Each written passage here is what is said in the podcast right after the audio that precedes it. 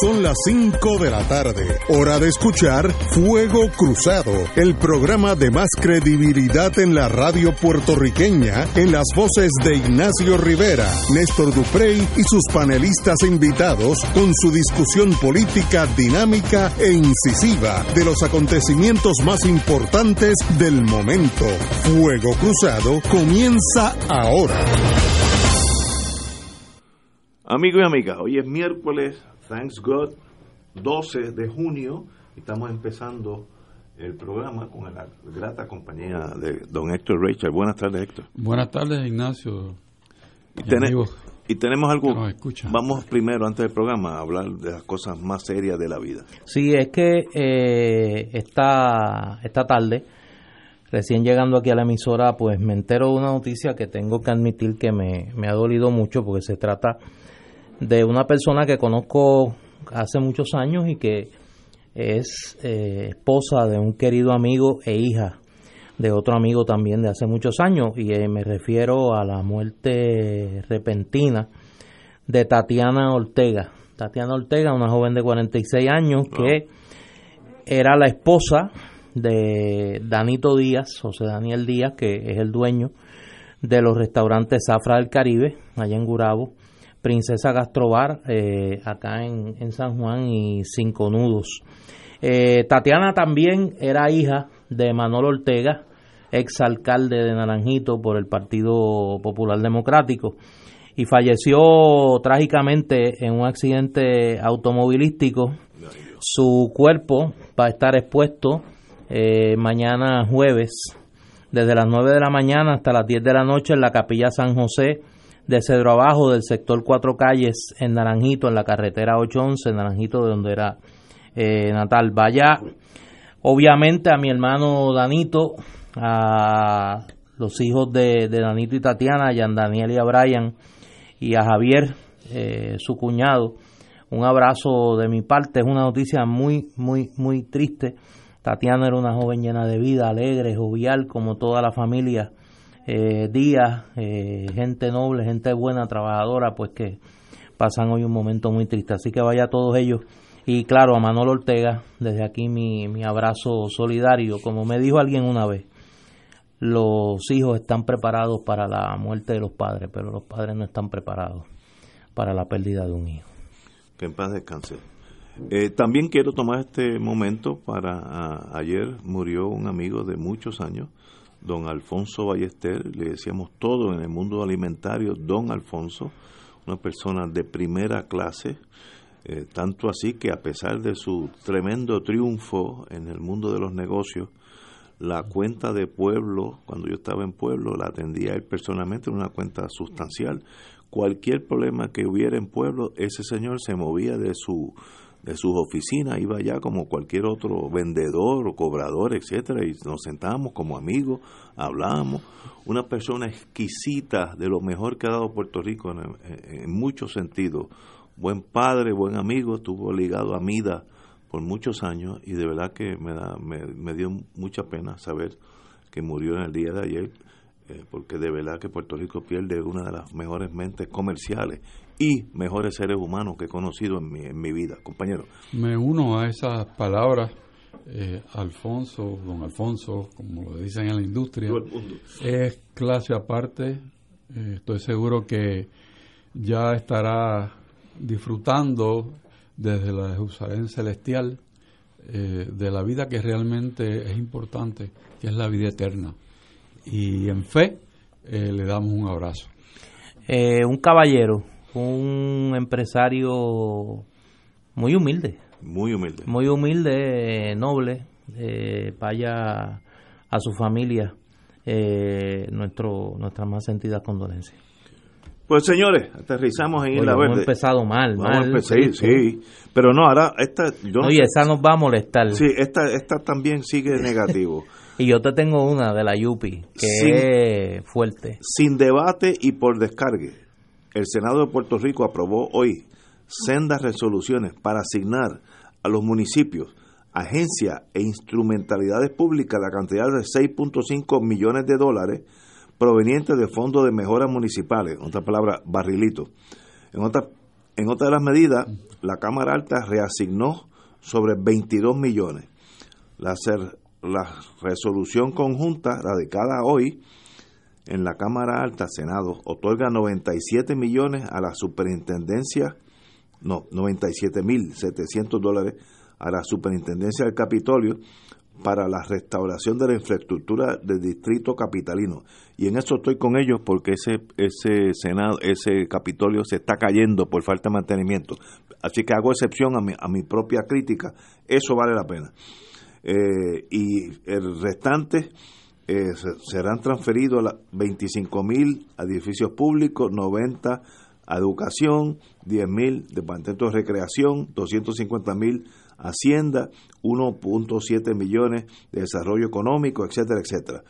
También se otorga fondos a los siguientes municipios. Pues casi todos los municipios, casi todos los municipios están ahí, Aguadilla, Bonito, Arecibo, Cagua, Camuy, Canóvana, Ciales, Culebra, Fajardo, Florida, Guayama, Junco, Manatí, Maricao, Moca, Naguabo, Naranjito, Orocovi, Toa Baja, Vega Baja, Vieques, Villalba, Yabucoa y Yauco. Yo creo que, digo, yo no soy experto en la ley promesa, pero yo creo que eso cae bajo el manto de supervisión. No estoy diciendo que lo van a, denegar, pero el, la, la Junta de Supervisión Fiscal puede mirar si ese gasto es excesivo, conveniente, se puede alterar, etcétera, etcétera, pues el poder legal lo tienen. De verdad que estamos para repartirnos ese dinero en este momento, pues mire, eso es una decisión que voy a asumir que los que están allí saben más que nosotros que no estamos allí, pero obviamente una, una, un gasto de dinero sustancial con la Junta mirándonos y viendo en qué gastamos el dinero, que siempre es un problema en este momento. Gobernar, porque uno no se está gobernando totalmente, siempre hay una sombrilla que está mirando, le está dando la sombra a nuestros gobernadores, en este caso el Senado de Puerto Rico. Compañero don Héctor. Yo diría que habría que pensar que en el Senado saben lo que todos sabemos y que si esas partidas que han utilizado no están dentro del presupuesto, pues creo que, que tendrán problemas, porque no, no parece algo, vamos a decir, de gran necesidad aunque sabemos que los municipios necesitan toda la ayuda que puedan recibir. Pero los barriles están, por lo menos desde el punto de vista de, fiscalización, fuera de moda. Estoy de acuerdo. Esa es la forma fuera de moda. Están con un olor que no es que no es bueno cuando se menciona la palabra barril o barrilito. Así que yo no, no le prestaría más, más oídos a esto hasta que no pase otro crisol que sabemos que, que estará interviniendo. Yo creo que una de las tragedias, si es que se pueden enumerar, una de las tragedias más terribles que vive Puerto Rico en este momento de crisis, es el total desfase de la clase política puertorriqueña con la realidad. En las últimas horas, la Asamblea Legislativa de Puerto Rico ha dado señales más que evidentes que vive en un mundo paralelo a la realidad de la mayoría de los puertorriqueños.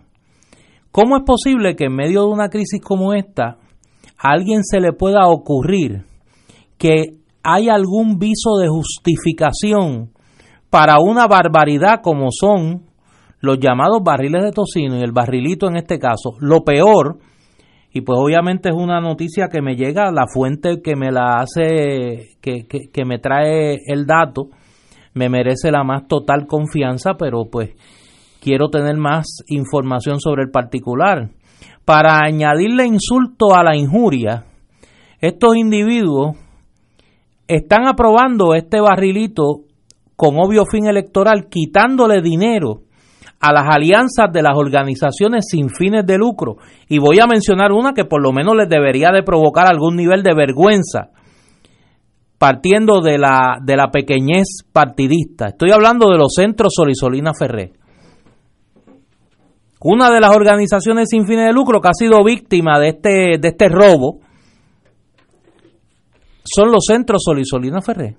Entonces, ¿cómo es posible? O sea, ¿cómo es posible que nosotros tengamos que tolerar en medio de esta tragedia colectiva que vivimos una clase política atrincherada en la Asamblea Legislativa en total enajenación de lo que son los problemas del diario vivir de la inmensa mayoría de los puertorriqueños? Porque para quién es prioridad aprobar el barrilito? Para nadie. Entonces tenemos el otro extremo, que es una noticia que sé que vamos a discutir en algún momento. Los que sí tienen problemas están recurriendo al gobierno de verdad, a la Junta de Control Fiscal, a ir a resolver su problema.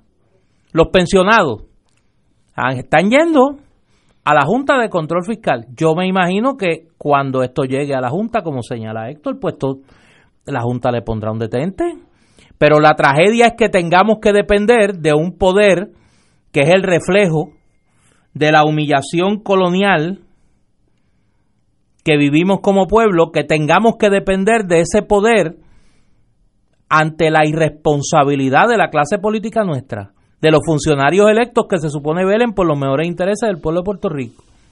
Es una tragedia sin lugar a dudas. Bueno, eh, ¿verdad? Como como dijo el compañero Héctor, eh, es que eso está fuera de moda, eso son como atavismos del pasado. Todavía es que nosotros estamos como en la legislatura de los 40. O sea, hace dos, hace dos semanas estábamos hablando de los empleados fantasmas, ahora estamos hablando del barril de tocino. Eh, o sea, 40 años de deterioro de la Asamblea Legislativa no han valido para nada. Señores, tenemos que ir a una pausa y regresamos with Crossfire. Fuego Cruzado está contigo en todo Puerto Rico.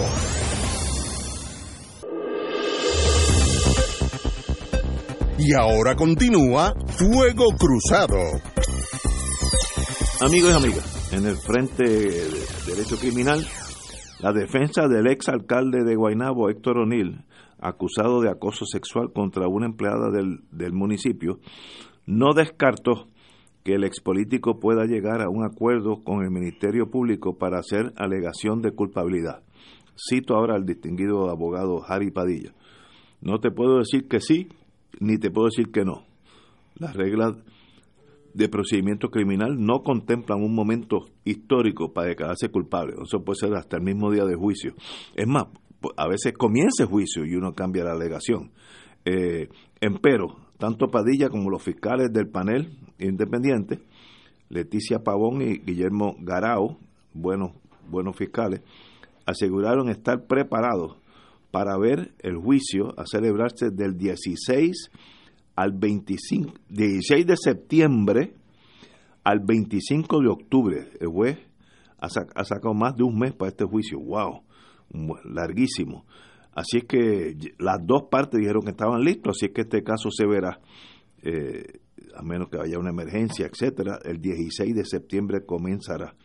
Eh, ya, ya se las partes estipularon la autenticidad de documentos en la fiscalía, así que ya ese caso está maduro para que el mango se caiga del palo y pase lo que el de, los 12 miembros del jurado decidan, que eso como digo, como abogado al fin, tiene presunción de inocencia y la fiscalía tiene que probar más allá de toda duda razonable que este señor es culpable. No importa lo, lo deleznable que sean los hechos del caso, uno no se puede cegar por eso. Usted tiene que examinar la evidencia y si pasó, pasó y si no pasó, no pasó. Así de sencilla es el derecho criminal. Don ¿Y cuándo se vería el caso de O'Neill finalmente? 16 de septiembre al 25 de octubre. La jueza, la juez sacó más de un mes, así que ahí en esa ya está lo que se llama relevada de sala y va a haber ese juez que ese juicio, no dudo que un juicio de esa envergadura dure un mes, que, no, no, no, hay tanto que decir en ese caso, pero eh, está en manos, muy buenas manos, el señor alcalde. Harry Padilla es de los mejores abogados criminalistas, lo conocemos todos eh, lo hemos visto en acción, un caballero muy, muy responsable y muy efectivo. Así que que salga el destino por donde salga. usted que estuvo en ese mundo, compañero don Héctor Rachel. Bueno, hay buenos abogados a ambos lados de la mesa. Eh, los casos largos y complejos eh, son una gran tentación cuando uno aquilata los riesgos, tanto para el Ministerio Público como para la defensa. Así que por eso Jari Padilla, que sabe lo que está haciendo y estoy seguro que lo está conversando con los fiscales, pues estará haciendo un ataque preventivo, eh, mediático, no descartando posibilidades eh, de qué pudiera ser la ruta a seguir en términos de un buen arreglo y, una sentencia eh, un poco más llevadera. A, los fiscales también le tiene que preocupar lo mismo que preocupa al abogado de la defensa, que es un juicio muy largo, las cosas que parecen que son dadas a veces no se dan, eh, el mejor de los casos puede resultar el peor de los casos, porque puede que un testigo se enferme, que tenga un mal día como testigo, mil cosas pueden pasar y ambos lados tienen riesgo. Así que por eso eh, los abogados de experiencia, pues usan todas las barajas que tienen a su disposición y obviamente los arreglos son parte de ellas. Se vindica el, fin público, eh, se trabaja el tema de la víctima y también el, el tema del acusado, la edad que tiene, eh, cómo sería si fuera convicto, qué manera sería su vida en el penal a esa edad, todos esos elementos están envueltos aquí, así que la mesa está servida. Eh, caso importante de mucho relieve, así es que lo veremos en los periódicos. Eh, y me imagino que cuando se vea va a acaparar sí, la noticia la total atención del país. era el, alcalde por muchos años. Por la figura que es y por lo sórdida las acusaciones. Y, sí, lo que es un caso feo, no, no es un caso bonito, como dicen los abogados. Eh, Oye, quiero llamar la atención a una columna que se publicó en el día de hoy en el periódico El Nuevo Día. Esta mañana la querida amiga licenciada María Dolores Fernós publica una columna en el periódico El Nuevo Día, yo la vi en la versión eh, digital, que se llama Negligencia Institucional ante violencia contra mujeres. Y llamo la atención de la columna porque la distinguida amiga, que es una abogada experta en este tema, fue procuradora de las mujeres, eh, hace una disección de los casos más recientes de violencia contra la mujer, producto en la mayoría de los casos, si no todos, de sus parejas y demuestra la licenciada Fernós y profesora de Derecho también, cómo los errores o las negligencias del sistema de justicia en alguna de sus etapas, de las etapas de la cadena, ha sido o un catalizador o ha dejado abierta una puerta por donde trágicamente se ha colado eh, la muerte. Y me parece que en ese sentido eh, harían bien las autoridades del Estado en, en tomar nota de este señalamiento. Independientemente de las decisiones que se tomaron una vez se levantó el volumen de la opinión pública con uno de los fiscales involucrados en uno de los casos, me parece que el problema va más allá. Y en ese sentido, los señalamientos que hace eh, María Dolores Fernó me parece que deben ser eh, leídos y atendidos por las autoridades del Estado, porque me parece que apuntan a un problema mayor que un incidente. Parece que hay un parece que hay un, descuido grave en eh, la puesta en acción de los protocolos en casos como este. Compañero, don Héctor. No hay duda que cuando hay un, un, caso que apunta a violencia de género, violencia doméstica, eh, se activan unos protocolos que van hacia la seguridad de ese hogar, de esa, de esa mujer, o de un hombre cuando es al revés. O sea que, que no se puede, no se puede livianamente manejar el asunto porque después no hay tiempo para reparar el daño. Exactamente. O sea que con esa visión eh, en mente es que están diseñados estos protocolos. O sea que a veces se queja normalmente el hombre de que mira que no puedo ni acercarme y yo no he hecho nada. Bueno, si no has hecho nada, tranquilo, eh, no tienes por qué preocuparte. El problema es si ya está ensañado con su pareja. Y entonces viene el ataque de celos, eh, los cuatro palos que se da y se nubla el entendimiento, eh, los amigos que le dicen tú te vas a quedar así.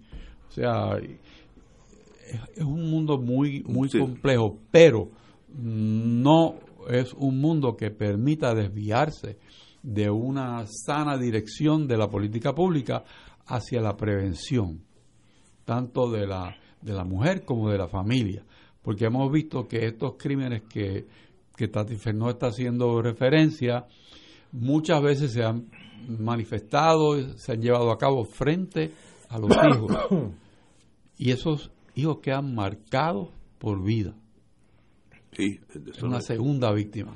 Pero de verdad que yo no sé qué que uno puede hacer, obviamente lo básico es una educación, mientras más educado el ser humano, llego a estas conclusiones, tal vez equivocado, menos posibilidad de que esto suceda, porque uno asume que el ser humano pensante, educado, pues no, no va a recurrir a, a esos métodos básicamente de animales salvajes para solucionar sus problemas emocionales.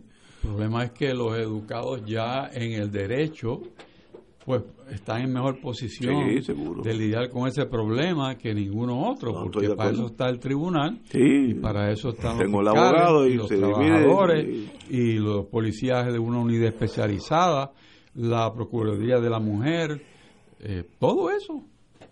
Estoy, estoy totalmente de acuerdo contigo, pero no es un, es un problema social que no sé si antes era igual, pero yo creo que en los últimos años se ha ido incrementando estos asesinatos. Llevamos más de una o dos mujeres por mes. Yo no, no, puedo comprender eso. En mi mundo eso es inconcebible. Que pero ahí están los y números. Una vez, y la tragedia es que una vez se produce el hecho, es muy poco lo que el Estado puede hacer. O sea, hay unos pasos previos que el Estado, cuando la mujer da la primera voz de alerta, puede tomar lo que está señalando la, la licenciada Fernón muy correctamente me parece a mí, es que en esa cadena del sistema de justicia criminal en Puerto Rico, hay unos eslabones que no toman en serio cuando la mujer hace la primera o la segunda llamada de, auxilio. Y hablo llamada genéricamente, no es que literalmente tome el teléfono para llamar. Es que sencillamente hay, hay, hay todavía una subestimación de la peligrosidad de situaciones como esta por parte de elementos del sistema de justicia criminal en Puerto Rico, desde los cuarteles de la policía, las fiscalías, las salas que se supone sean especializadas para este tipo de delitos. Hay un problema en el sistema. Estoy totalmente y me parece que hace bien Tati Fernández en señalarlo. Eh, absolutamente, pero yo creo que el problema se está agudizando más que es incomprensible. Como en el siglo XXI el problema va a estar bueno, no, es bien, no, Ignacio, yo difiero de ti, es bien comprensible en la medida que la situación, por ejemplo, la situación económica de muchos hogares se, se, agrava, genera fricción, genera tensión. Segundo lugar, aquí nosotros tenemos una incidencia bien alta y poco reconocida de problemas de estabilidad emocional y de estabilidad mental en nuestra población. Y, si tú no reconoces esa realidad, lo tercero, el cada vez más complejo acceso de las personas ya que admiten que tienen un problema que necesitan ayuda de tipo psicológico, la dificultad para acceder a ese tipo de servicio por su, por su eh, precariedad económica, por la falta de acceso a los mismos. O sea, tenemos una situación sumamente complicada que es un caldo de cultivo muy, muy, muy jugoso para este tipo de situación. Y, el, y si a eso le suma que el Estado entonces parecería que no las toma en serio cuando se pueden remediar. Porque ya cuando la mujer está muerta, no se puede hacer nada. o sea, hay una, hay una serie de pasos que el Estado puede dar y que parece que no toma en serio el llamado de ayuda de eh, las mujeres que se encuentran en esta situación. Hay una realidad también, y uno la puede ver caminando por los pasillos de los tribunales hoy en día, que hay una, una policía a veces eh, no muy motivada. Hay una, un tiempo de respuesta que no es el adecuado. Hay un sistema que no está funcionando, eh, que depende mucho de la buena fe de los funcionarios públicos que quieran dar la milla extra. Pero esa milla extra no se da con ellos. O sea, es porque son excelentes funcionarios públicos. Pero nosotros no podemos descansar en eso, tenemos que descansar en que haya unas personas adiestradas, motivadas, que reciban su compensación y que tengan vehículos que funcionen, que tengan equipo de comunicación que funcione, que no dependa de los celulares personales para la comunicación. increíble. Y estamos hablando de eso, ¿no? de eso que estamos hablando. Me da mucha pena saber que estamos en este impas social y que en miras de ir adelantando la convivencia entre unos y otros, vamos de, peor. Ahora, como dice Néstor, la, la ecuación económica genera mucha bueno, por eso es que, es que yo creo que el problema de comprensión de la, del asunto es que se parte de la premisa de que la violencia de género es un problema en sí mismo. El, la violencia de género es un síntoma de un problema mayor, de una serie de problemas mayores. La desigualdad económica, la precariedad en la que viven muchos sectores de la clase media, la falta de un sistema educativo que promueva el respeto y que promueva valores de convivencia y no valores de competencia. Todo eso, todo eso junto con los problemas de inmediato, ¿no? la, la, la fractura en la cadena del sistema de justicia criminal para atender situaciones como esta, la reducción dramática de los recursos a las agencias que pueden intervenir en situaciones como esta, el Departamento de la Familia, la Procuradora de las Mujeres, eh, pues tenemos ahí una situación, tenemos la tormenta perfecta para que aumenten los casos de violencia de género, para que aumenten los suicidios, para que aumente la deserción escolar. O sea, tenemos una serie de síntomas, de problemas estructurales mayúsculos, que no tienen que ver nada con el barril de tocino, no tienen que ver nada con la libertad religiosa, no tienen que ver nada con lo que ocupa la agenda legislativa en este país. El grave desfase de la conversación de la clase política y los problemas de la cotidianidad social nuestra es, algo serio que está costando vidas. está costando vidas. Y en los últimos días han salido casos espantosos que yo no sé, digo, no, ¿cómo un ser humano puede hacerle eso a otro ser humano? No, para mí es un misterio. Pero los sociólogos, para eso es que están aquí en Puerto Rico. Los sociólogos, los psicólogos, los, trabajadores sociales. pero es que esa gente también están. ¿Cómo tú le pides al trabajador social que está cobrando cada seis meses con suerte? que tiene que tener dos, tres trabajos para poder llevar el pan a su casa, ¿cómo le pides al maestro o la maestra que ahora mismo no sabe si va a tener un sistema de retiro, que su salario es un salario de miseria? ¿Cómo le pides a los psicólogos que tienen que decidir irse para irse de Puerto Rico para poder vivir dignamente?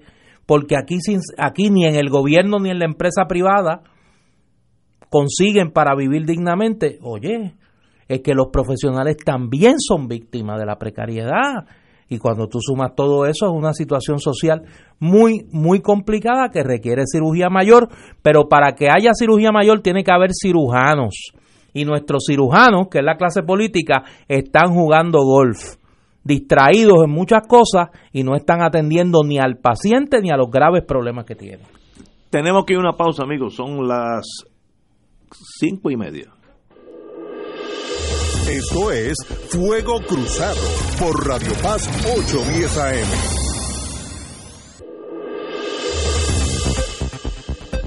Y ahora continúa Fuego Cruzado.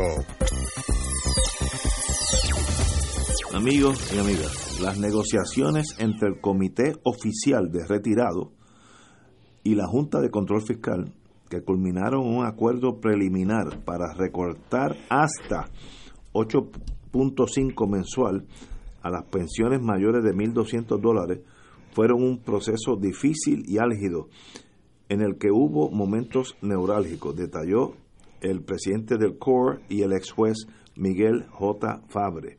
Fabre, quien lideró las negociaciones como parte del procedimiento ordinario del tribunal en el caso de quiebra bajo el título 3 de promesa, admitió que no está contento con que se recorten las pensiones, pero está convencido que se logró el mejor acuerdo posible dentro de, de las circunstancias. Estoy de acuerdo con el señor juez. Ahora cito ahora al señor, el, el ex juez Fabre. Ahora que lo miramos hacia atrás, podemos pensar que fue sencillo, pero en el transcurso del viaje no lo fue es como cuando uno da un viaje en barco y, y, el mar estuvo tempestuoso. Uno llega y dice gracias que llegué. No estamos contentos, pues puedes citarme. Estamos conscientes que hicimos lo que entendimos correcto con los números que teníamos ante nosotros y dentro de nuestra responsabilidad fiduciaria en el caso, indicó el presidente de este comité, eh, comité oficial de retirado. Compañero don Héctor, digo usted. No hay duda que el, grupo liderado por el juez Fabre eh, ha hecho un trabajo que cuando uno escucha el resultado, que claro está para aquel que va a recibir menos de lo que está recibiendo o pudiera recibir, pues resulta eh, insuficiente, pero dentro de lo que era la situación que enfrentaban esos retirados, me parece a mí que el resultado ha sido muy bueno. Eh, ha protegido los sectores más vulnerables dentro de ese grupo, han trabajado con diligencia, eh, tanto ellos como la Junta, porque esto, esto es un proceso de, de bipartita, ¿no? Son dos partes los que están aquí trabajando. Y cuando hay buena intención y hay unos datos eh, confiables que dan base para la toma de decisiones, me parece que el, el camino se allana de una forma eh, importante. No es posible eh, uno revelar, aun, aun, cuando los tuviera, que no los tengo, los datos interiores de la negociación, pero conociendo el tipo de negociación de que se trata, la complejidad que tiene, especialmente cuando uno tiene como negociador una obligación de guarda y fiducia hacia aquellos que se representan, más allá de ser uno abogado, sino en el caso del juez, él es parte de, este proceso eh, de, de, más de una forma. Así que qué bueno que llegaron a donde llegaron, espero que la juez avale ese, ese proceso y ese resultado y que pueda servir de, de plantilla para otros procesos que se tienen que dar. Y sabemos que pronto pues estará trabajando con la, el gobierno central. Así que eh, que se inspiren en este molde que me parece a mí que fue un molde exitoso. Compañero don Héctor va, a haber, va a haber que eh, poner el ojo del resultado de el, del referéndum que se está eh, celebrando en el magisterio puertorriqueño, porque sería la primera prueba de cuán exitosa es la vía de la negociación eh, directa de los distintos gremios con la Junta de Control Fiscal. Eh, yo no creo que esta sea, y lo había adelantado en el caso de los maestros, la, la única, la única, eh, el único frente de negociación. Hoy los pensionados, pues, un grupo sustancial de ellos, pues nos sorprenden y ayer, pues fue uno de los sindicatos eh, del país, el sindicato que creo que tiene mayor número de representantes en el sector público, eh, salvo creo que la UTIER. Así que lo que pone en evidencia, más allá del, del, del, aspecto técnico de los acuerdos en sí, que pues obviamente es un tema que yo no domino y yo afortunadamente no soy todólogo, no hablo de lo que no sé, es la dimensión política. O sea, el hecho de que cada vez el gobierno parece menos relevante. O sea, los grupos afectados acuden directamente a quien saben tiene el poder, que es la Junta de Control Fiscal, y me parece que eso más evidencia de, de, la precariedad política del gobierno, independientemente de que sea Ricardo Rosselló o quien sea el gobernador. Yo creo que es un problema de, de la precariedad institucional del gobierno de Puerto Rico. Pues yo creo que, que, que, es quizá el asunto más serio a nivel político aquí, ¿no? Más allá del detalle de qué por ciento retienen la pensión y cuánto por ciento van a perder y demás.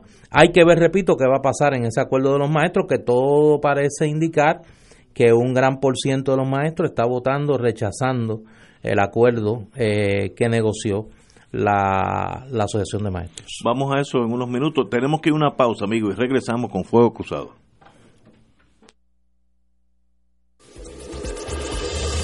Fuego Cruzado está contigo en todo Puerto Rico.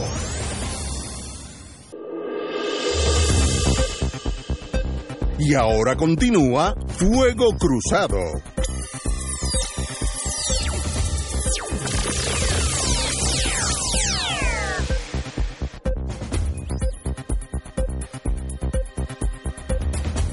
Regresamos, amigas, amigas, Fuego Cruzado. Bueno, en Santo Domingo, en estos días, eh, el ex pelotero David Ortiz, Big Papi, famoso allá en Boston, casi el alcalde del pueblo, sabemos que fue herido de bala en una circunstancia que todavía está medio oscura, pero eh, ya la policía ha hecho su trabajo, la detective y los fiscales de la República dijeron el miércoles que hoy que testigos y una grabación de seguridad indican que el intento de matar al ex pelotero de los Medias Rojas, David Ortiz, fue llevado a cabo por dos hombres montados en una motocicleta y otros dos grupos de personas en unos automóviles que vigilaron el, al dominicano mientras charlaba en un bar el domingo por la noche.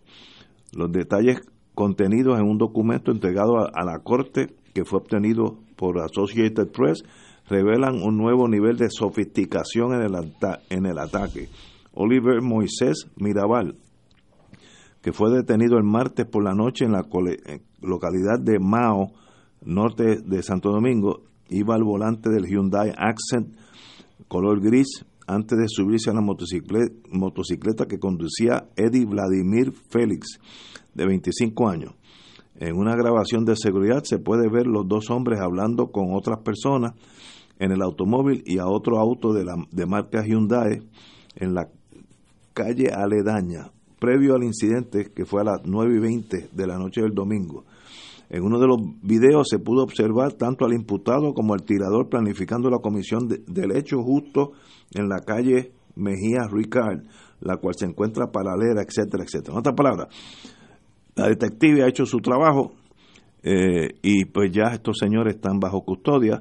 Quiero decir que cualquier asesinato es muy negativo, de eso están hablando ahorita, pero hay ciertas personas que por su trayectoria o su pasado son figuras mundiales y ese intento de asesinato afecta a Santo Domingo muchísimo en el sentido de que Estados Unidos, eh, Santo Domingo depende mucho más que nosotros del turismo como una de las industrias principales. Y la industria del turismo, del turismo es muy frágil y por cosas así puede afectarse la mitad del turismo. Hace una semana también una americana sufrió una paliza que salió toda magullada en la, en la en la televisión.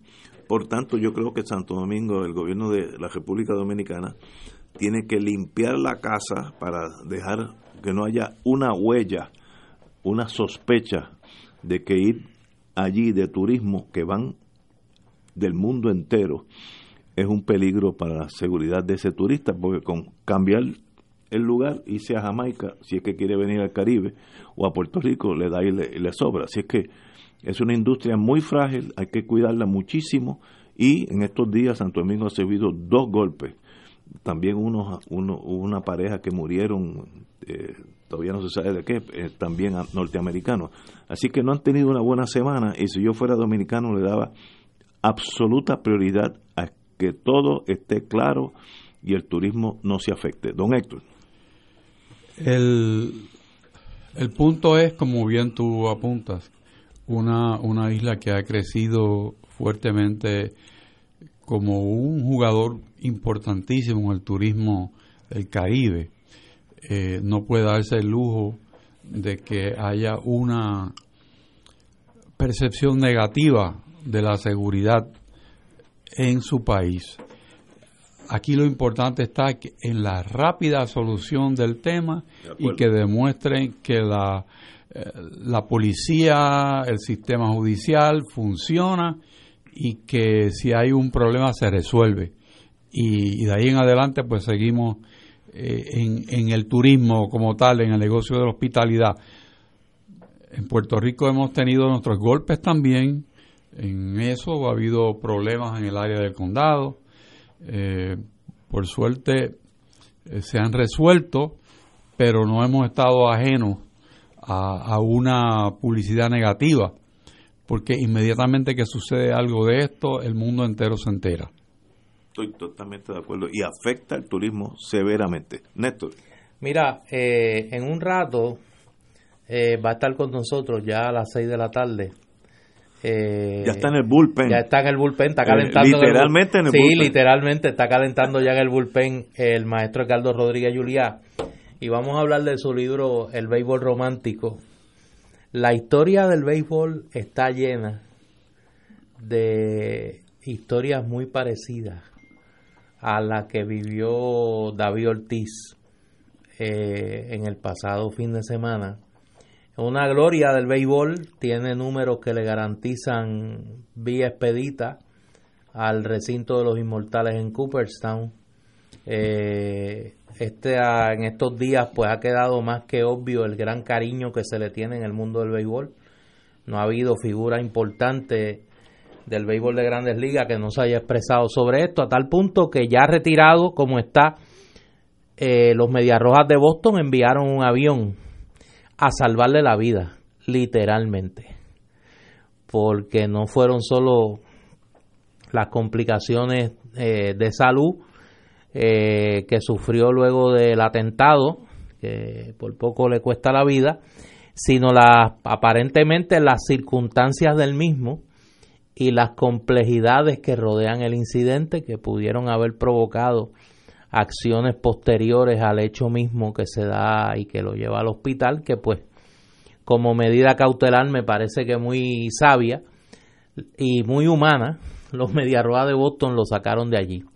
Eh, no hay duda de que la República Dominicana está pasando por un momento bien difícil en cuanto a su proyección internacional a la luz de los casos que han ocurrido recientemente en ese país, pero si digo una cosa, digo la otra la inmensa mayoría de las personas que van a la República Dominicana no tienen no tienen problema alguno y la República Dominicana pues es quizá un ejemplo en este momento para, para el resto del Caribe de un país que poco a poco no sin su cuota de problemas ha podido levantar una economía y que muestra hoy unos índices de crecimiento económico eh, admirables. Tiene unos problemas estructurales que debe atender, eh, todavía la situación política en ese país pues es bastante fluida y pues eh, me parece que una de las cosas que quizá ha ayudado es la, la estabilidad que ha habido en años recientes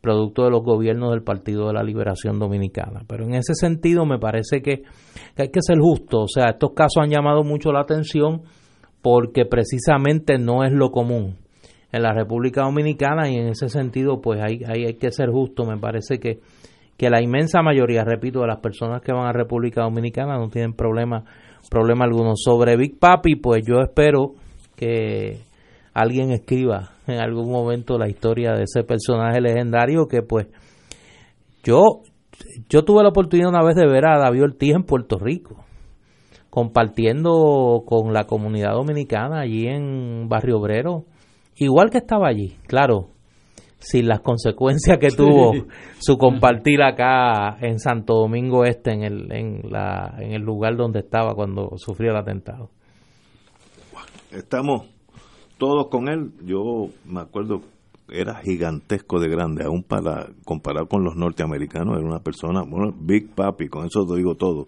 Y como tocara la bola bien tocada, eso no había ni que mirar a dónde iba a caer, era un bateador recio y sonriente y se, se ganaba uno porque no era dos damas se batieron allí en el así en el hospital Ah, no. ¿Usted no ha visto el video? No, no. Sí, se batieron allí. Diga eso que me da cosa. Pero es que es verdad. Pero no estoy mintiendo, hay un video. No me diga eso. Dos damas allí se, se agredieron mutuamente. Wow. Bueno, pues, eh, señores. y se dieron alguna otra cosita. Otra cosita. Sí, sí, sí, sí. Tenemos que ir a una pausa y regresamos con el mundo beisbolero. Hablar de béisbol y, de literatura y del país con Edgardo Rodríguez Edgardo Rodríguez Julia. Vamos con eso. Fuego Cruzado está contigo en todo Puerto Rico.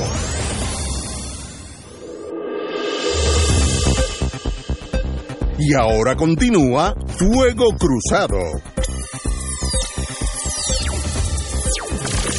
Regresamos, amigas y amigas, a este programa de ustedes. Tenemos con nosotros, nos llenamos de honor tener con nosotros el profesor, eh, novelista, persona pensante, exquisito ser humano, Edgardo Rodríguez Julián. Y fanático del béisbol. Y obviamente fanático del béisbol, pero eh, el entierro de, Cortijo, el entierro de Muñoz Marín, pues eso no, no se limita a las cuatro bases del béisbol. Pero hoy vamos a hablar, empezando con el distinguido profesor, del béisbol romántico de Edgardo Rodríguez Juliá. Y como tenemos aquí un, uno de los panelistas que sabe de béisbol, eh, pues le paso la, la, batuta, el bate en este caso, a don Néstor. Muy buenas pues, tardes, señor profesor. Eh, buenas tardes, buenas tardes, muy, muy amable. Yo no tengo que decir la alegría que me causa que, que Galdo Rodríguez Juliá esté con nosotros hoy, eh, porque pues en este país cada vez más reducido el número de gente que yo admiro y Edgardo es uno de ellos porque eh, compartimos compartimos mucha gente no va a estar de acuerdo no yo lo sé yo lo sé yo lo sé yo lo pero eso yo pues ya estoy acostumbrado a eso así que tranquilo. Eh, compartimos un, un amor mutuo que es el amor por el béisbol y pues eh, quería particularmente que Edgardo nos visitara para hablar de este su nuevo hijo literario el béisbol romántico. Y pues la, la pregunta, por lo menos que a mí me, me, llama la atención de, de, la arrancada es, ¿por qué en este momento escribir sobre el béisbol romántico? Bueno, fíjate, quizás es la edad. Eh, el, el, pasado tiene, bueno, tú eres historiador y conoces muy bien esto, el, pasado tiene un, sentido de identidad muy fuerte que a veces nos encontramos en el presente eh, por la inmediatez de lo que acontece. Y el, el, futuro siempre es la incertidumbre. Así que el pasado tiene esa característica que, que tiene unos rasgos de identidad muy, muy fuertes. Y, y, eso tú como historiador lo, lo conoces, lo manejas. Ahí la, la identidad del pasado, pues, eh, ahí media una, una investigación, ¿no? En el caso de un libro como este, El Béisbol Romántico, pues es un libro hecho principalmente de vocaciones. Evocaciones de mi, de mi infancia, porque el béisbol que yo conocí con más intensidad fue el béisbol de, de, los 40, 50, eh, los años 60. Eh, Hay mucho de memoria. Eh, sí, mucho de la memoria. Y por eso la, esa cualidad muy evocativa. Eh, y hasta los, yo diría que hasta los 70, eh, cuando estaba leyendo tu, tu, libro sobre, sobre Clemente, a mí me impresionó mucho eh, que había cosas que yo no conocía, porque ese fue para mí como un compás de espera respecto del béisbol. Entonces de ahí salto al año 95, que escribí una crónica para el periódico El Nuevo Día sobre, sobre el Dream Team. Eso fue la Serie del Caribe del año 95. Eh, ¿Por qué ahora este libro? En parte le da esa búsqueda de esa identidad que uno identifica con lo que uno considera, vamos, los buenos años de Puerto Rico, que son esos años que vieron eh, el, desarrollo y, cierta estabilidad en cuanto a, la, las perspectivas que tenía el país y sus proyecciones. Y, y, eso estoy seguro que es algo muy importante. La cuestión más inmediata es que en el año 2007-2008 se suspendió la liga invernal y entonces a mí se me ocurrió, porque tenía muchos materiales, se iba a hacer un documental con el Banco Popular sobre ese béisbol romántico. Nunca se concretó, era con Paloma Suau, yo hice muchas entrevistas, le hice una entrevista a Peyo, le hice una entrevista a Aljíbaro Olmo, eh, a Millito Navarro, pero eso nunca se concretó, pero tenía muchos materiales, entonces dije, bueno, lo voy a, poner en el formato de periódico y lo ideé para que fuera una eh, por entrega, una entrega diaria, y así se publicó. Son pequeñas viñetas y, la viñeta tiene esa eh, eh, esa intimidad no entre la imagen que sería la fotografía en este caso hay una foto ahí muy linda de, esa época del béisbol de esa época y un, un fragmento breve no Así que es un libro hecho de, de, fragmentos en torno a fotografía, algo que yo he hecho anteriormente. Eh, me robas el pensamiento porque la próxima pregunta partía de una premisa y es que este texto tuyo, al igual que otro, eh, dos que Ignacio menciona, eh, las tribulaciones de Jonás y, el entierro de Cortijo, parten de un incidente contemporáneo eh, y nos dan una mirada a un Puerto Rico que ya no existe. En este caso, tú partes del, directamente del Puerto Rico que ya no existe, pero no hay dolor. O sea, hay, hay, hay hasta alegría en la evocación de, de, de esos años de figuras como Luis Rodríguez Olmo, como eh, Víctor Peyo Power, como... Sí, como una convocatoria cordial de fantasma. Exactamente, exactamente. Y eh, momentos del béisbol como pues el Pepe Lucaso en 1951, la dinastía de los Leones de Ponce, eh, la temporada que Willie May vino a Puerto Rico a jugar con los Cangreros de Santurce y ya la etapa más reciente en el relato que son la década de los 60, Peruchín y Roberto Clemente. Eh, eh, y demás. Eh, con, para el que no lo vivió, ¿cómo era ese béisbol comparándolo con el béisbol actual? Bueno, era, ¿Por qué evocarlo? Bueno, cuando uno lo evoca, uno está evocando otro país. Era un país con, con oferta de entretenimiento más, sencilla y posiblemente más sana. yo me crié en Aguabuena, Aguabuena, pues qué sé yo, era como una especie de satélite de Cagua, que era nuestra gran metrópoli. Y, y el Parque Solar Morales. Me alegro que estás claro. el Parque Solar Morales, pues, pues fue en mi infancia y para mi familia fue un, un, gran centro de diversión. Íbamos mucho al Parque de, de Cagua. Y un poco desde la. Mi primera temporada fue en el año 53 en ese parque que fue ese ese equipo que está ahí fotografiado con Henry. Con Henry Sí, muy, muy impresionante. Pello, Jim Rivera también está ahí. Sí. Y, y ese fue mi primer, mi primer contacto con el parque, mi primer contacto con la pelota. Y, ¿Qué edad tú eh, tenías? Yo tendría eh, ocho años, siete, ocho años. Lo recuerdo muy bien.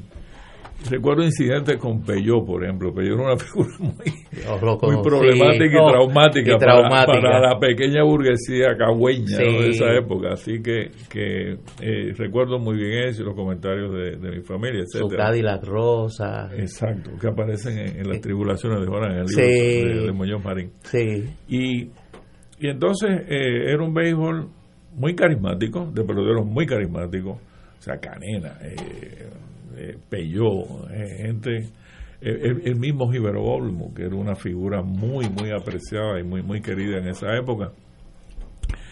Eso se recoge muy bien también en, la, en, el libro, en, esa semblanza de los peloteros y la semblanza de los equipos, que hay una semblanza de, de los equipos, por ejemplo, siempre había la figuración, quizá era una figuración de que los senadores de San Juan tenían una fanaticada con unos rasgos y unas características. y los cangrejeros. San Juan era el equipo de los ricos y de los blanquitos y, Santurce el equipo de los pobres. Proletarios, etcétera, etcétera. O sea que también había muchos de eso, mucha semblanza, mucha caracterización, no solamente de los peloteros, sino también de los equipos. Y, y eso a mí siempre me atrae, ¿no? Como escritor ese tipo de, caracterización. Junto con el libro hay una, eh, eh, lo que llaman un enlace con YouTube, que se puede ahí conseguir el, el enlace en la parte de atrás donde hemos recopilado eh, mucho material eh, fílmico de la época. No sé si lo has visto. Lo vi y lo comenté aquí. Sí, muy, interesante. Bueno, entonces la cuestión de, la política. Me pareció genial, exacto. Me pareció genial. Doña Fela, en el, en el, yo, yo creo que es como playita. Es una caminata de Pedrín Zorrilla. Pedrín Zorrilla. Que era representante Clemente, de la Cámara. Clemente. Eh, Pelló, Pantalón de Santiago y yo creo que es playita. Es en playita. en, playita, bueno, pues, entonces, bueno. Y, y entonces me, me, me, fascina también esa parte, ¿no? Porque es como una, una... Muñoz Marín, que era un gran fanático del béisbol. Muñoz Marín, yo, tú que eres historiador, yo tengo una pregunta después sobre, sobre Muñoz Marín y, y el Pepe Lucaso. Mira, y ese simplemente que yo... ¿Sabe Canena Mal que yo le comentaba a Héctor Richard, que es de allá de Aguadilla? Que yo nunca había escuchado la voz de Canena que obviamente lo había visto, y lo vi ya cuando era coach de los indios Mayagüez, pero nunca había escuchado su voz, y era un hombre, tú ves que era un hombre carismático, ¿no? Yo mencionaba a Néstor que yo tuve la oportunidad de en el estanque de los tiburones, el Parque Colón, ¿no? No, eran los tiburones. Exacto. Eh, pues pude ver a Canena en ocasiones en que lo nombraron manager y entonces él mismo acomodó y se puso de pitcher. O sea, fue un disparate, pero era tan impulsivo y, y, tan dado a resolver el problema ¿Y, él. ¿Y por qué le decían Canena? Eso es una cosa de... Pues yo no sé por qué, por qué el nombre de Canena. Ahora que me lo dices, voy a averiguar. Hay que averiguar. hay que averiguarlo porque Canela. Voy a averiguar. Yo le he preguntado a mucha gente y nadie me, me aclaraba. Quizás las personas que eh, podrían tener eso a la mano no lo saben. Ahí en el libro aparece con lo con el uniforme de Aguadilla. Sí. De los tiburones de Aguadilla. El libro. El libro tiene unas fotos una, una fotos Y Peyó, Peyó era, eh, era un gran admirador de, de Canena. De Canena Márquez. Yo no me gusta decirlo mucho, porque no me gusta, qué sé yo, eh, yo fui vecino de Víctor Peyot. Tuve un, tuve un gran amigo de, que era que era amigo del Tadeo Quiñones, hermano de, de Falo Quiñones, destacado jugador de béisbol aficionado. Y Pello era un personaje. Un personaje extraordinario. Era uno de los seres más carismáticos que yo he conocido.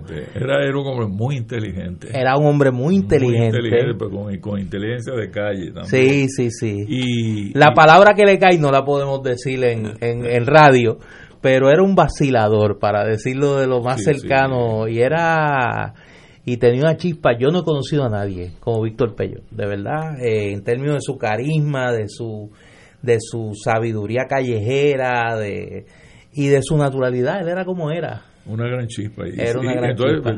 Yo, en, unos momentos determinados de mi vida, de alguna manera me tropezaba con Pello. Siempre me tenía un consejo.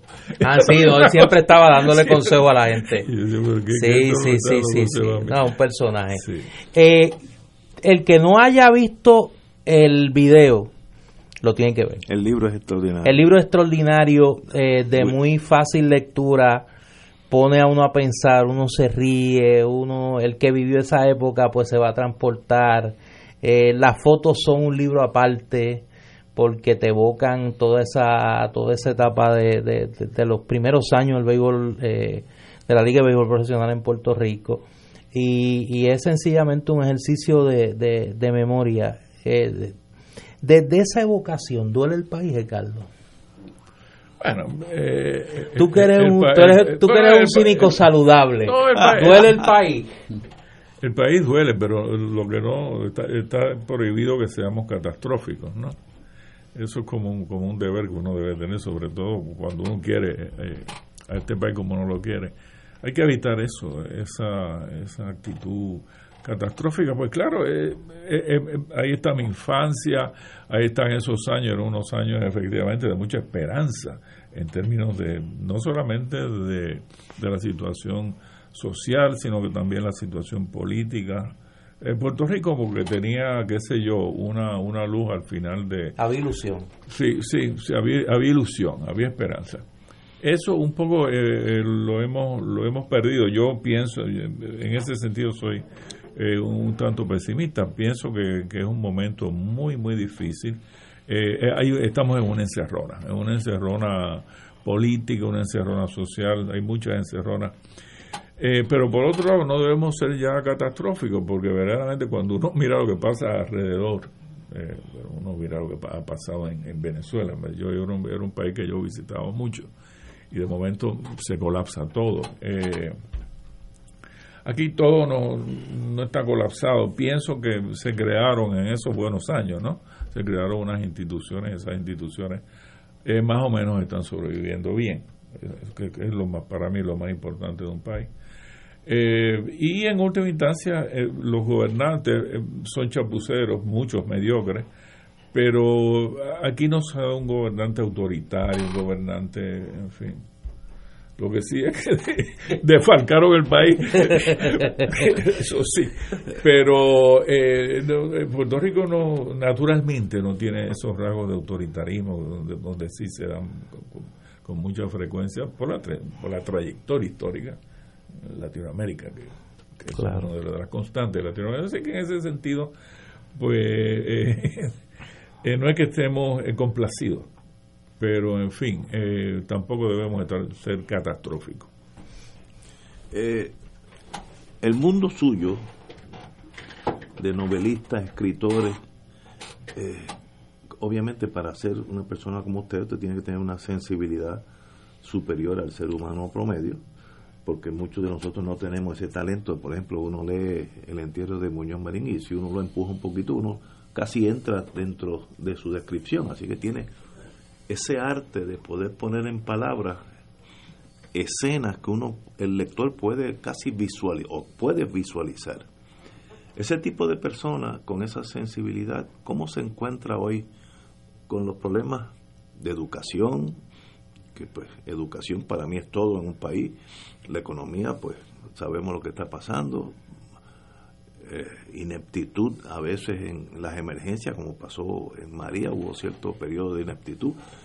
Ustedes se sienten, esas personas que son más sensitivas que el resto de la humanidad, acorralados, tristes, esperanzados, ¿cómo, cómo le afecta? Porque somos nosotros los, los más pedestres y puedo decirle que yo me afecto a veces, a veces yo salgo de este país, de, este programa afectado porque uno ve que no hay que, no, es que yo quiera ver todo lo malo pero es que está todo lo malo. lo han hecho por mucho tiempo yo, yo si, yo estuviera haciendo esto por mucho tiempo pero cómo ustedes se afectan ese tipo de personas ese el profesor el novelista cómo se afecta bueno por ejemplo yo, yo una cosa en, yo tengo una casa de campo en un barrio de Aguas Y algo que a mí me preocupa es la cantidad de automóviles eh, que están a la orilla del camino, eh, carros inservibles. Abandonados. Abandonados. Eh, por ejemplo, en la entrada de donde yo tengo esa casa de campo hay, hoy conté siete carros inservibles que están allí, nadie va a buscarlos, nadie sale de ellos, chatarra, pura chatarra. Y cuando uno se crió, como yo me crié, muy cerca del campo y con esa visión un tanto idílica del campo que, en última instancia todos los puertorriqueños tenemos, y uno ve eso, pues uno se tiene que cuestionar. Ahora, ¿cómo una persona como yo eh, reacciona? Pues sí, uno, uno, uno, uno eh, eh, duele, pero por otro lado uno se cuestiona, ¿por qué tantos automóviles en los campos? ¿Cuál es la psicología del libro que lo lleva a convertirse en un acumulador? Pero un acumulador de chatarra. O sea, ¿qué hay? Entonces son las preguntas que yo me hago. Y en lo que me hago esa pregunta y me contesto un poco ya me he despejado, ¿no? De, la depresión que causa tener siete carros convertidos en chatarra en la entrada a, mi finca que, yo he cuidado por tantos años y en fin, y, que cultivo, etcétera. Esa es la ecuación, es como una curiosidad perversa, que a uno le gusta saber por qué, por qué, por qué está ocurriendo esto en Puerto Rico. Eh, María, pues eh, todo el episodio de María también fue, fue muy, muy doloroso. Eh, y, se llevó media finca, en fin, toda la catástrofe que, conocemos. Pero a, mí me, me fascinó la, la, reacción de la gente del barrio. Eso a mí me, me fascinó cómo efectivamente se, establecieron una, unos lazos que no existían anteriormente eh, cómo la gente iba a ayudarse, por ejemplo, la cuestión de la comida que se puso eh, en, ese barrio en específico, muy precaria. Eh, eso a mí me, fascinó y, esa curiosidad, eso por testimoniar, ese entusiasmo por testimoniar, esa curiosidad, es lo que me lleva a escribir un libro sobre el béisbol o a escribir, qué sé yo, sobre el entierro de Muñoz Marín o el entierro de Cortijo. Es un, afán de, testimoniar, ¿no? mis tiempos. Yo creo que un escritor lo que tiene en última instancia es que testimoniar sus tiempos y eso es lo que estaba haciendo ya por, muchas décadas. Para dejarlo en el tintero, me escriben eh, historiadores del béisbol que saben mucho más que yo. El apodo de Canena se lo pone su mamá doña Adela, y aparentemente a ella la conocieron en algún momento como Canena. Y ella le traspasa el apodo. Por eso, pero Canena, por el color, Canena. Hay que buscar el porqué. pero ya sabemos quién se lo puso. yo, se lo puso la mamá. Yo me llevo la asignación. Sí, se lo puso pero es muy importante. por el color, canela, yo pensaba que era por canela una, una deformación de El fogón boricua. El fogón boricua así, pero eh, en, fin, eh, lo vi jugar muy al final de su carrera ¿ah? y, y, sé por muchas cosas que me dijo Peyó que era su ídolo. Y ahí hay una, una pequeña semblanza de, de Víctor donde él donde ah, se habla de eso, ¿no? De la admiración que sentía por Canena Márquez. ¿Cuándo se Yo, yo soy muy, muy, muy muy conocedor de gente de Aguadilla. Así ah, Mi maestro de escuela superior, eh, Rafael Añese de la ah, Rosa. Bueno, pues él fue mi maestro de, español, mi primer gran maestro de español en el Colegio San José. Pues yo tuve el privilegio de que una hermana de él fue mi maestra de español también, ah, Millín. Ah, Millín, sí, como no, la, conocí, como no. Y, y, déjeme decirle, yo, yo leo sus columnas, eh, me, me gusta mucho amanecer en ese fin de semana y ver sus columnas porque tiene una visión eh, un tanto distinta a la que normalmente uno percibe en el, en el periódico y me gustaría que lo hiciera más a menudo. Pero sin llegar a saturarse, es mi consejo. eso hay que hablar con la gente del nuevo día. yo, yo particularmente estoy cómodo una vez al mes, qué sé yo tampoco. Yo no podría estar en un programa como Todos los días. Imposible. No, no, no. no, yo tampoco. No lo haga, no lo haga. Pero sí, una, una vez al mes es cómodo. Te, tengo una pregunta. Yo, yo he observado en Puerto Rico dos generaciones. La nuestra, que somos, con excepción de Néstor, pues más o menos estamos en la misma generación. Que estábamos apasionadamente enamorados del futuro de Puerto Rico había discusiones políticas en fiestas de amigos. Yo me acuerdo que cuando yo estudié Derecho y vine de Estados Unidos, me, sorprendía la magnitud de los argumentos de los independentistas con los estadistas, etcétera, etcétera. Y, estábamos a favor y en contra de todo, pero apasionadamente. Nosotros ahora, otra generación, si tengo que tirar una línea, es 40 años o menos, que sencillamente el tema político no es ni tema, ni a favor ni en contra. Uno puede estar en una reunión de los hijos de uno y se la pasan toda la tarde hablando y no tocan nada de los temas que a nosotros nos apasionaban. Ese cambio de visión, no estoy diciendo si es bueno o malo, pero es que es otra generación. Usted lo percibe también como, como, profesor y novelista, lo, lo palpa como yo lo estoy describiendo. Sí, sí, definitivamente. Sí. Pero es que eh, en un sentido, eh, de, eh, Ignacio, la gente joven un poco tiene el presentimiento de que esto ya está decidido. No, así, ya se acabó por eso, de tanto estar en el mismo sitio, entienden que es inamovible esto. Y en ese, nosotros no.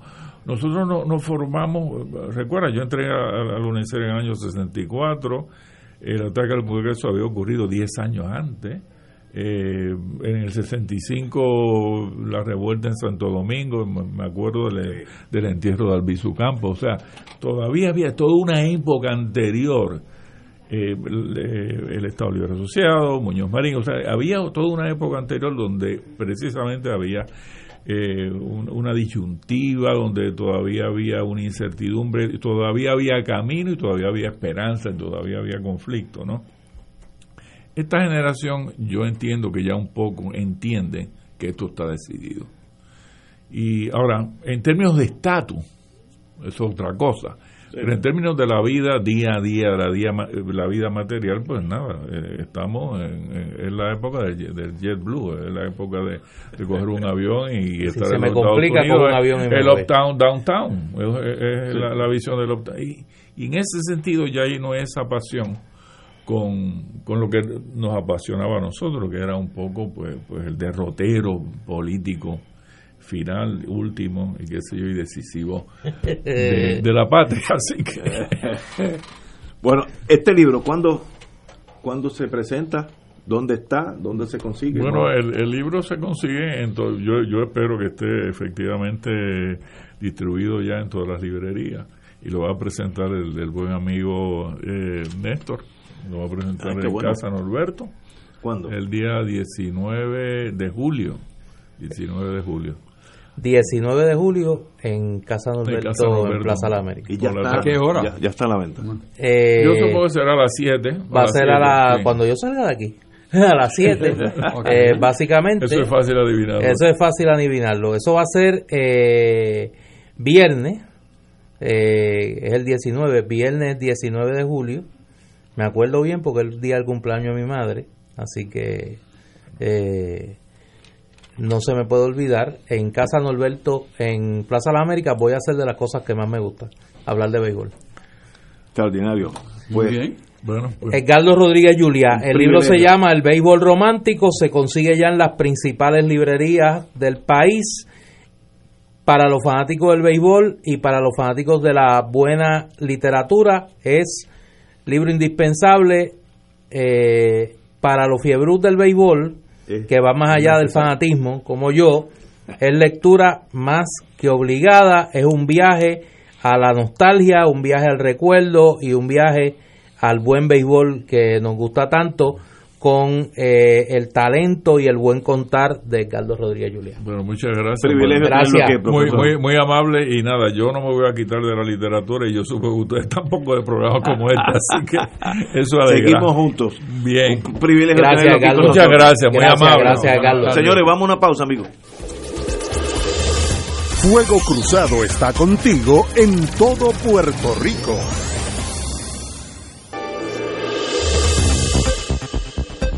Y ahora continúa Fuego Cruzado. Back in the US Amigos y amigas, el gobernador don Ricardo Rosselló afirmó hoy que la suerte del proyecto sobre libertad religiosa, entre comillas, dice el periódico, estará atada a la medida que busca prohibir la oferta profesional de terapia de conversión. Estoy confundido. Cito al señor gobernador. Firmaré ambos proyectos o ninguno, indicó Rosselló. Eh, afirmó que esperaba que la legislación sobre el proyecto de libertad religiosa alcanzara un apoyo abarcador. La Cámara de Representantes aprobó el martes el proyecto que persigue apuntalar el concepto de libertad religiosa, pero que ha generado críticas en la comunidad gay y, de otras organizaciones pro derechos civiles. El perfil de la legislación creció además anoche ante la posición expresa, expresada por los senadores Bernie Sanders, senadores Bernie Sanders de Vermont y Elizabeth Warren de Massachusetts, que están en el grupo principal de aspirantes a la candidatura de la presidencia demócrata. No debe convertirse en ley, tuiteó anoche el senador Sanders. Warren, por su parte, expresó que la libertad religiosa no puede utilizarse como excusa para discriminar contra diferentes comunidades, etcétera, etcétera. Así que ese, esa papita caliente se está pasando de mano en mano y llegará, como decía Harry Truman, the box stops here, llegará al escritorio del gobernador donde veremos qué, qué posición tiene. Néstor. Mira, eh, yo quiero decir algo sobre este tema, estando consciente de las pasiones que levanta y de los juicios de valor que se han emitido en los pasados días en el país. Y lo hago desde una doble condición.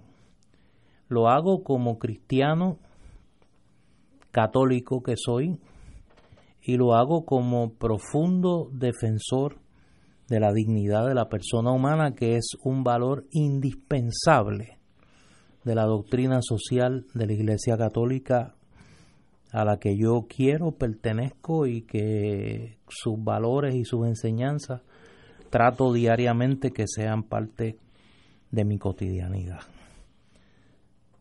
A la humanidad le ha costado mucho, le ha costado mucho defender y elevar a categoría de principio indispensable para la convivencia el respeto a la dignidad de la persona humana. Le ha costado mucho el elevar como un valor indispensable de la vida democrática el respeto a la libertad de culto, a la libertad religiosa en el pleno sentido de esa palabra. A mí me ofende, me ofende como cristiano y como católico que un principio que ha costado tanto defender como la libertad religiosa se utilice como bandera para ocultar el odio en Puerto Rico. Lo que se ha traído a la discusión no tiene absolutamente nada que ver con la libertad religiosa. En Puerto Rico hay libertad religiosa. En Puerto Rico la libertad religiosa está consagrada no solo en nuestra constitución, está consagrada en la vivencia diaria de este pueblo que ha sabido respetar las creencias casi desde su incepción a la vida colectiva como nación. En Puerto Rico afortunadamente no hemos tenido que vivir climas de persecución religiosa, climas de asesinato por la convicción de la fe como se han tenido que vivir en otras realidades. Me parece, me parece, y vuelvo y lo digo, lo digo como cristiano, lo digo como católico y lo digo como creyente en los valores democráticos, que tras esta discusión lo único que se esconde es el odio, el prejuicio y el deseo de traficar con la ignorancia y la creencia mal expresada de buenas y buenos puertorriqueños por un liderato político que lo único que quiere es hacer rentable la fe como un valor político. Y me parece que eso no es cristiano y en el caso particular de la comunidad en la que yo practico mi fe, eso no tiene absolutamente nada que ver con los valores de la Iglesia Católica. Y me parece que en ese sentido es triste, es lamentable, que se utilice, repito, una lucha que ha costado siglos, que ha costado muerte, que ha costado persecución, donde hoy en otras latitudes del mundo miles de cristianos mueren porque no tienen el derecho a defender su fe, que se utilice ese valor tan sagrado, tan absoluto para la convivencia democrática como es la libertad religiosa para disfrazar el odio. Me parece que es lamentable que como pueblo estemos pasando por un momento como este donde hay tanto, tanto donde demostrar las convicciones cristianas en un momento tan crítico para nuestra sociedad como el que vive Puerto Rico en este momento. No pretendo que nadie esté de acuerdo conmigo, pero sería infiel a mi conciencia y sería infiel a mi fe si no dijese lo que pienso. Compañero don Héctor. Yo suscribo en parte lo que dice Néstor. Como católico y como cristiano, eh, pero voy más allá. O sea, él, él determina que hay un, un tema subyacente en la medida. Y es posible. Sin embargo, yo, yo quiero mirar esto de otra manera.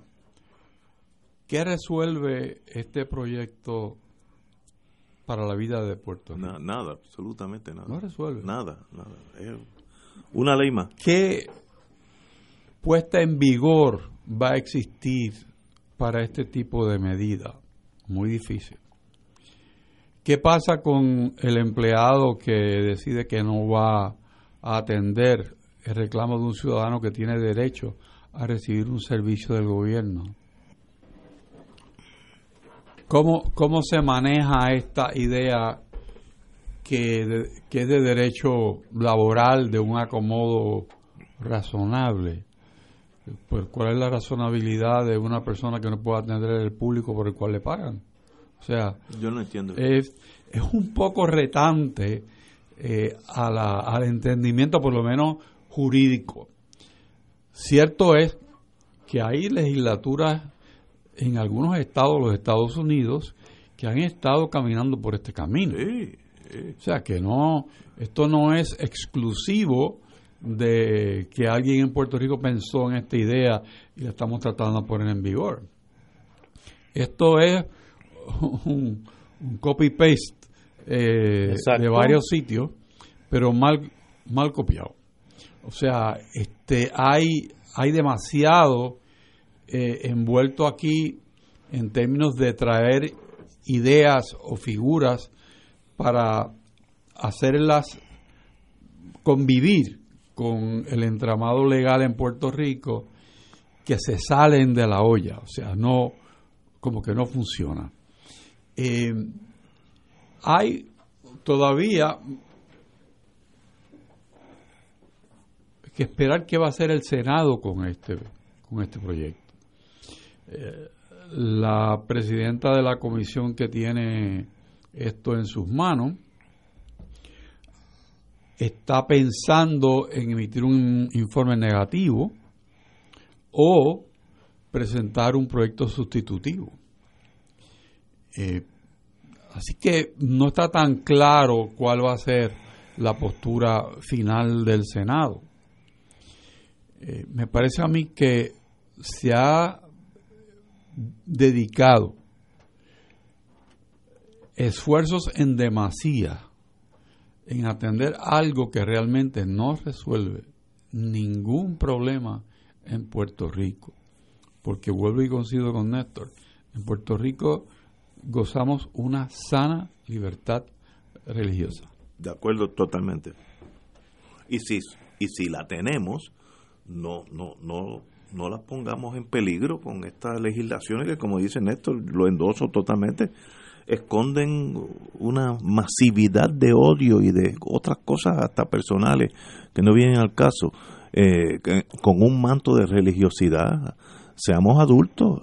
Mire, todas las, todas las religiones, y yo no soy quien para hablar de ninguna religión, pero todas las religiones son buenas y debemos convivir el protestante con el católico, recuerdo yo que soy hijo de la Guerra Fría, las crueldades de los irlandeses del norte unos con otros, por, eh, lo único que los dividía es la religión y aquello terminó como José de Aurora, unas masacres inconcebibles entre gente educada entre, entre comillas por la división religiosa. Así que con eso hay que tener mucho cuidado. Y, y todas las religiones, la islamita, budista, la que usted desee, podemos convivir todos. Eh, en Puerto Rico convivimos, no hay problema. ¿Para qué arreglar una cosa que no está rota? Pues, como dicen, tal vez eh, esas mentes pequeñas que están mirando en términos políticos, conseguir 10.000 votos aquí o 10.000 allá, pues, pues le hace un daño al país eh, en un área que funciona, convivimos en paz, como dijo ahorita Rodríguez Julia, es un país que, que no tiene las crisis que han tenido otros países de gobiernos totalitarios, policía secreta, hay, Hay, un peligro inminente en esto. Yo no quiero citar las palabras que se usan muy a menudo de, de, de Martin Niemöller, eh, el reverendo alemán, cuando en, la noche oscura del, del nazismo, eh, dijo aquellas palabras de que primero fueron los comunistas y como yo no era comunista no protesté y sigue haciendo la lista de los perseguidos por el nazismo. Oye, y mañana, cuando vaya una mujer con la ornamenta característica de las practicantes de la religión del Islam, le van a negar un servicio en una agencia de gobierno. Pues, absurdo. Por eso, o si va un judío. Y si entonces si va un, judío se lo van a negar. Eh, o sea, me parece que aquí hay un precedente peligroso. Y yo pues quiero, ahora digo yo, quiero coincidir en parte con lo que señala Héctor, pero quiero ir un paso más allá.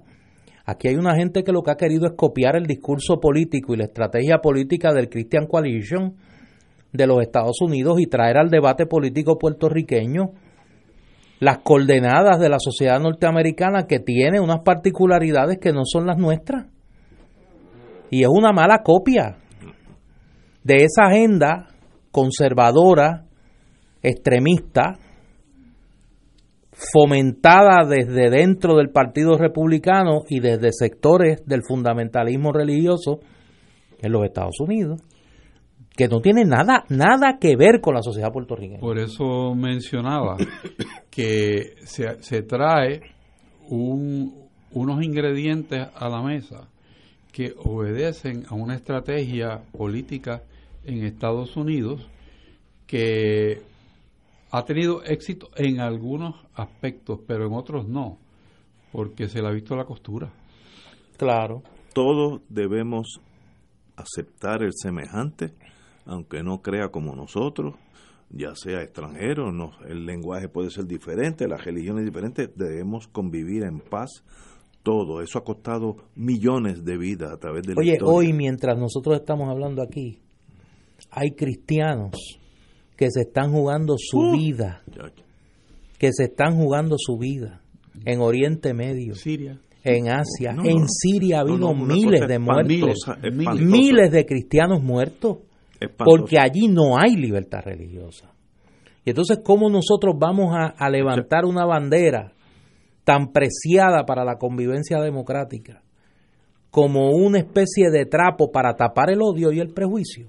No puede ser. Es echar para atrás un siglo. No puede ser. Bueno, señores, continuamos con Fuego Cruzado. Oye, esto malas noticias para mí, para los que practicamos el derecho criminal. Oye, y se acerca. La Fiscalía Federal, no digas eso, solicitó. La Fiscalía Federal de Puerto Rico solicitó al tribunal que imponga una sentencia de 16 meses de prisión al cantante de música urbana Carlos Reyes Rosado. A Farruco. La recomendación fue incluida en un memorando sometido por la jefa de las fiscales, la amiga Rosemilia Rodríguez, un día antes de la vista de sentencia, que es mañana. Una sentencia de prisión de 16 meses es apropiada no solamente porque está en el rango de la guía aplicable, sino también porque esa sentencia adelanta necesariamente varios objetivos específicos especificados en el Código Penal, como lavado de dinero, toda esa bobería. Sin, sin, acuerdo, sin acuerdo con la Fiscalía, Reyes se declaró culpable en marzo pasado por cargos de mentir a las autoridades y por introducir dinero en contrabando en una jurisdicción de, los Estados Unidos. Había sido arrestado por agentes federales el 2 de abril del 18 en Isla Grande, después que le encontraron 51.802 dólares en sus maletas y en las suelas de sus zapatos.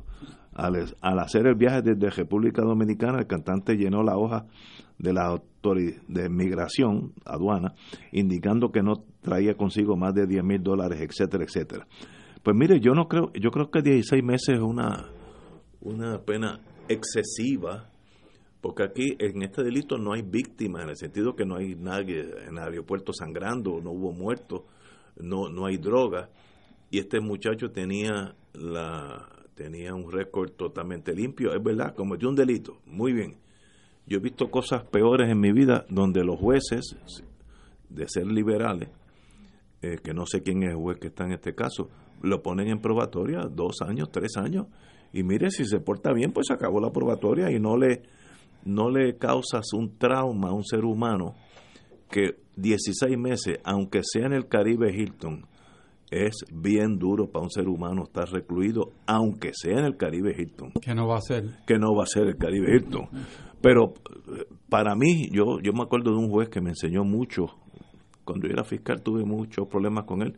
Mirando para atrás, qué bueno que yo choqué con el juez Irán Cancio, quien literalmente sufría cuando tenía que meter a alguien preso. Para él era un dolor coartarle la libertad a un ser humano. Y así deben, deben ser todos los jueces.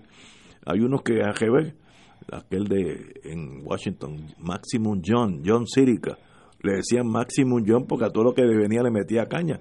Pues mire, yo no creo que esos son buenos jueces. El juez tiene que ser humano y, y que le duela mandar una persona a la cárcel. Hay que hacerlo a veces, pues seguro. Hay delitos que requieren hasta cadena perpetua, pues seguro. Pero que no sea una cosa frívola. Y yo creo que este caso, de 16 meses, por un delito más bien aduanero, que se quedó culpable porque es culpable. No estoy diciendo aquí que no pasó nada, pero para eso está la probatoria. El juez es el que tiene que decidir. No sé quién es el juez. Espero, espero que salga bien este señor, quien no tengo la más. Para que el público. No, no lo conozco, no sé quién es. Pueda captar la sensibilidad del juez Irán Cancio. En una ocasión. Caballero. Tuvo que sentenciar a un joven y no, no le dio para enviarlo a la cárcel y lo sentó en la sala por una hora. Ah, sí. Y esa fue la pena que le echó. ¿Cómo se llamaba aquel muchacho? Yo fui... Eh, a Edwin Feliciano Grafals. Eh, yo fui uno de los fiscales en ese caso, que nos cayó malísimo, porque nosotros en mentalidad fiscal, pues queríamos que se chupara dos años, una hora. Mire, qué bien que lo hizo, tú sabes. Ahora, ese juez era fuera de serie eh, una persona de primera este, de primera índole porque era buen ser humano como me dijo a mí Benny Frankie Cerezo para ser un buen juez tú primero tienes que ser un buen ser humano y luego estudias leyes pero si no eres un buen ser humano puedes tener 18 diplomas y no vas a ser un buen juez y eso es eso me lo dijo hace muchos años y se me ha grabado en mi mente hay jueces que son exquisitos porque son básicamente buenos seres humanos y miran los problemas de la sociedad y los solucionan sin sin sin anger, sin, sin enojo, sin, maldad, sencillamente ese es su trabajo. Uno de los jueces exquisitos que, ya no está con nosotros, que en paz descanse, el juez Casella, eh, él en casos míos me impuso condena seria, pero tenía razón, pero suave, tranquilidad, esos son jueces fuera de serie.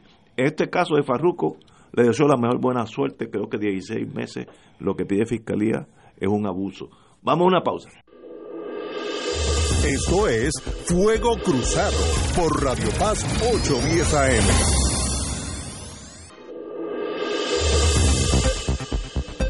Y ahora continúa Fuego Cruzado. Regresamos amigos y amigas a Fuego Cruzado. Este fin de semana Pateco anda por el sur. Me informan. ¿Te acuerdas de Pateco? Se lo llevó Pateco. que se lo llevó Pateco. Pateco hay que soltarlo por ahí. Anda uno que es una versión de Pateco que se va a llevar unos cuantos de aquí a unos días. ¿Verdad, Ignacio? No, yo no sé nada de eso. Sí, tú, sabes. Yo no sé tú sabes, tú sabes. Pero este Pateco, que es el personaje de el gran actor Teófilo Torres, anda este fin de semana por el Castillo Serrayés. Y me informa la querida amiga Tamara Yantín que esa muchacha está en todo. Ella es un todoterreno. El candil y es hasta gente artístico también. Eh, se abre una nueva función el viernes 14 de junio en el Castillo Serrayés a las 8 de la noche. Eh, es el mejor regalo para padres, tíos, abuelos, primos y esposos y solamente es un donativo de 20 dólares. Eh, para boletos pueden llamar al 787-400-6693, 787-400-6693 o al 787 259-1774. 787-259-1774. Pateco en el Castillo Serrayés este viernes a las 8 de la noche. Bueno, señores, vamos a el mundo alimentario, del cual yo fui miembro unos añitos. El, el consumidor está gastando 422 dólares en la compra mensual de alimentos y bebidas, lo que representa un, una baja de 5% en comparación con el mismo periodo en el año pasado, 2018, y un 8% menos que en el 2017. Eh, este, este es el segundo año consecutivo que refleja una baja en el gasto mensual del consumidor en la compra de alimentos y la cifra es comparable con los 4, 426 mensuales que se gastaban en el 2015. Así que hemos subido y bajado el consumo de eh, alimentos y bebidas. Este artículo dice unos números que sencillamente uno, uno lo lee y no lo puede creer. En este momento, en Puerto Rico, el 45% de la población, de todos nosotros, recibe el pan, que eso es un índice de la pobreza del país, eso es como un termómetro, eh, porque el pan está dirigido a aquellos que están por debajo de la línea de flotación de la pobreza en Estados Unidos. Aquí tenemos casi uno de cada dos puertorriqueños recibe pan, que yo creo que hemos ido para atrás en los últimos 20 años, después de aquellos buenos años, como decía Rodríguez Juliá, aquellos buenos años del antaño, cuando las 976 producían billones de dólares por toda la isla, de ahí en adelante hemos ido cuesta abajo y hoy tenemos el 45% de la población bajo el nivel de pobreza oficial recibiendo el pan. Me da mucha pena. Yo creo que parte de este 5% de merma, uno obviamente es la emigración. Hemos perdido sobre 400 mil personas en los últimos 3, 4 años. Y también que el dinero aquel de emergencia de FEMA para los, los cupones, que eran o de FEMA o del gobierno de Estados Unidos, que eran unos 600 millones, se, se, detuvo, se detuvo y eso pues genera menos dinero en cupones de alimentos. Así que esa combinación genera esta crisis alimentaria que afecta la, la, industria de alimentos, que, a su vez tiene que pagar electricidad, etcétera, etcétera. Así que no, no me sorprende que haya otros problemas en una que otra supermercado o colmado que tengan que cerrar sus puertas. Eso hay que añadir, eso hay que juntarlo con la noticia que estuvimos discutiendo hace unos días sobre eh, el problema del hambre en Puerto Rico y el problema de la alimentación deficiente que están teniendo muchos de nuestros compatriotas. Esas estadísticas pues vienen un poco a validar ese, esa otra cara de la moneda, ¿no? Y ahí tienes otro tema que no está presente en la conversación. Al contrario, la poca legislación económica que se discute va dirigida hacer mucho más precaria la vida de la clase media de la clase media en Puerto Rico. Compañero, sí. Junto con esa noticia de esa radiografía, pues se expresa qué tipo de negocios no, no están recibiendo mermas en el aprecio de los, de los consumidores. Y muchos de ellos pues son farmacias que han, mantenido su nivel de auspicio de parte del consumidor. También es interesante que la merma, ahora en el renglón de comida, rápidamente hablando, pues también impacta los, los comercios llamados megatiendas.